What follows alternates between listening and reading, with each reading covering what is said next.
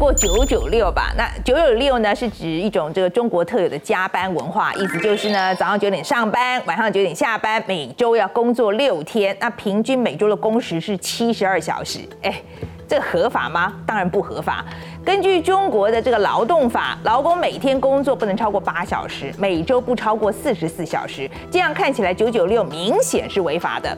但在中国的科技业呢，不但是公开的秘密，而且还是常态。网络上就流传各种年轻男女把公司当家，哎，在这个办公桌上一趴，哎，外套一盖，还就睡啊，睡醒了之后你还活着，就继续上工。OK，那这样爆肝的生活，竟然就被阿里巴巴的创办人马云认证是一种福报，哎。不过呢，最近中国科技业的员工呢决定不忍了。那路透社就报道，有四名自称是应届的毕业生，那年龄大概是介于二十到二十五岁的网友，他就打造了一个网站，叫做 Workers Lives Matters。OK，那这个高喊就是打工仔也是需要生活的。然后呢，就在里面放了一个开放式的表单，鼓励科技业员工上去填自己的工时。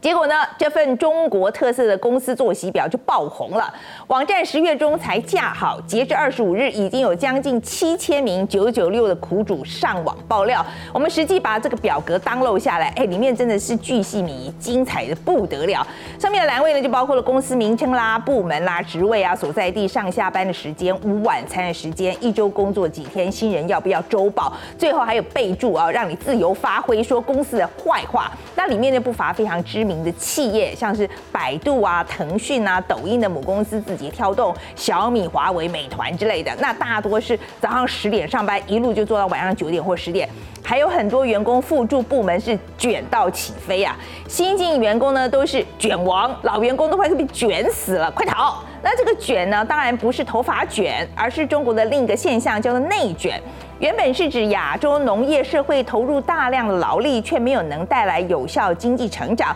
现在用来形容某些领域就出现过度竞争，人们互相内耗，拼了命却没有突破。那其实九九六第一次受到关注是在二零一九年，那当时有网友就发起一个线上活动，就叫九九六点 ICU。意思呢，就是如果你一直九九六的话，迟早会进 ICU，就是加护病房。后来还有人发起九九六点 law，哎，就是科普呢，教大家如何进行劳动仲裁啊、索讨补偿金等等。那这些活动成功哦，都掀起了话题。但是两年过去，也没有看到科技业有什么改变。去年十二月二十九日的这个跨年前夕，中国电商巨头拼多多一名被派去新疆二十二岁女员工，凌晨一点半下班途中突然倒地猝死，就重新引发了关于九九六的讨论。而最近几个月来，由于北京当局对科技业的整顿，也让企业的劳工待遇问题再度成为公众的焦点。据说，包括字节跳动、快手以及美团等网络企业，以今年呢已经开始减少强制性的周末加班。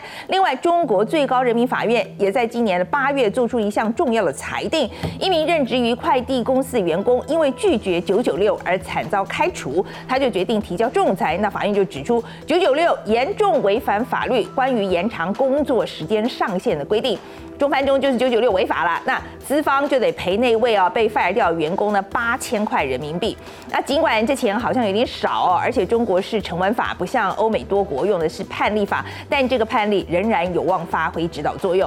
不过呢，也有网友悲观的表示，就算企业真的取消九九六好了，长官呢照样会把工作通通塞给你，最后呢你也只能被自愿加班，或者是把工作带回家做，还无法要求加班费，处境恐怕会更惨。其实世界各地已经有许多国家，包括西班牙、冰岛等，都实验了全国周休三日的可行性，而且有不少大型企业已经执行了好几年，结果显示劳工的幸福感、公司产能都大幅的提升。反观史丹佛大学经济学家的一份研究就显示啊，一周工作四十八小时之后，劳工的产能就会急剧的下降。一个更早期的调查也显示，超时工作一开始可能会觉得拼劲十足，表现大爆发，但每周工作超过五十五小时的人，比正常下班人表现还要差。所以，你相信更长的工时真的能带来更好的收益吗？或是逼大家最后都通通躺平了呢？